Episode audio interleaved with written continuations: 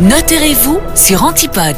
Cette semaine, nous abordons la thématique du divorce avec le notaire Simon Depré. Bonjour euh, Simon Depré. Bonjour. Divorcer, c'est jamais une étape qui est facile à vivre, évidemment, et pour ne rien arranger, de nombreux malentendus circulent, et le premier malentendu, le premier cliché qui existe, c'est il est obligatoire de passer par un tribunal pour divorcer, c'est vrai? En effet, Benoît, c'est, c'est un cliché que l'on entend assez régulièrement. Euh, Il y a du vrai et du faux. Le vrai, c'est que forcément, ce sera toujours le tribunal qui va prononcer le divorce. Par contre, il ne faudra pas nécessairement mettre les pieds dans un tribunal pour divorcer. D'accord? Il y a l'hypothèse du divorce par consentement mutuel où il ne faudra en principe jamais comparaître devant le tribunal.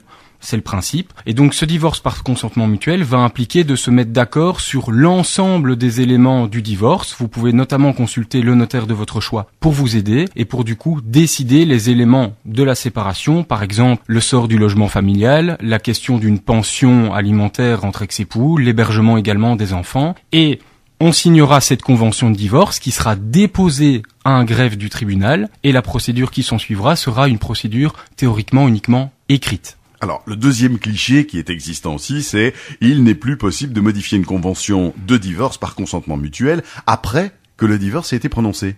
Alors, pas tout à fait. Le juge pourrait modifier certains éléments de l'accord du divorce par consentement mutuel, comme les règles qui concernent la pension alimentaire ou les règles relatives aux enfants. Quand Mais lorsqu'il y aura des circonstances nouvelles et indépendantes de votre volonté qui modifient la situation. On va prendre un exemple concret pour que ça soit plus parlant. Je divorce, je paye une pension alimentaire à mon ex-partenaire et je perds malheureusement mon emploi. Dans cette hypothèse, le juge pourrait être amené à revoir la pension, à diminuer son montant s'il l'estime nécessaire et pour autant bien entendu que la convention de divorce n'est pas expressément exclue cette hypothèse. Par souci de complétude, je vais dire aussi que en ce qui concerne les enfants, le juge aura toujours un pouvoir d'appréciation. Il appréciera toujours pour voir si les dispositions qui ont été prises ont été prises dans l'intérêt des enfants. Alors le troisième cliché qui apparaît bien souvent, c'est si je divorce ou si on divorce, mon ex-conjoint n'aura plus droit à mon héritage.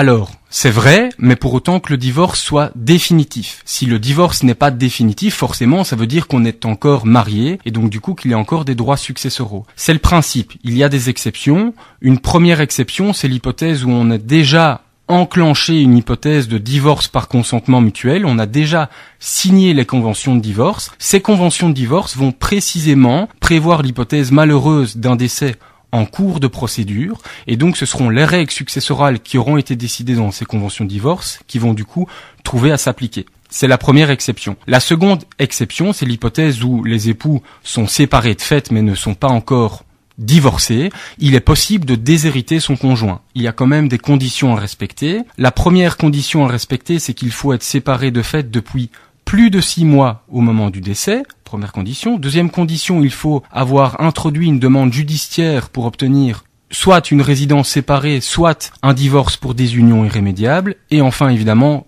j'ai envie de dire le plus important, il faut prévoir du coup un testament établi en bonne et due forme qui va déshériter son conjoint.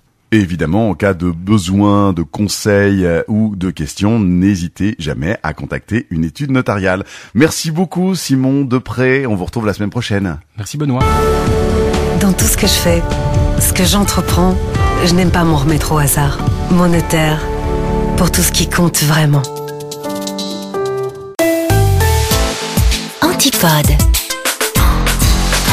La radio du Brabant Wallon.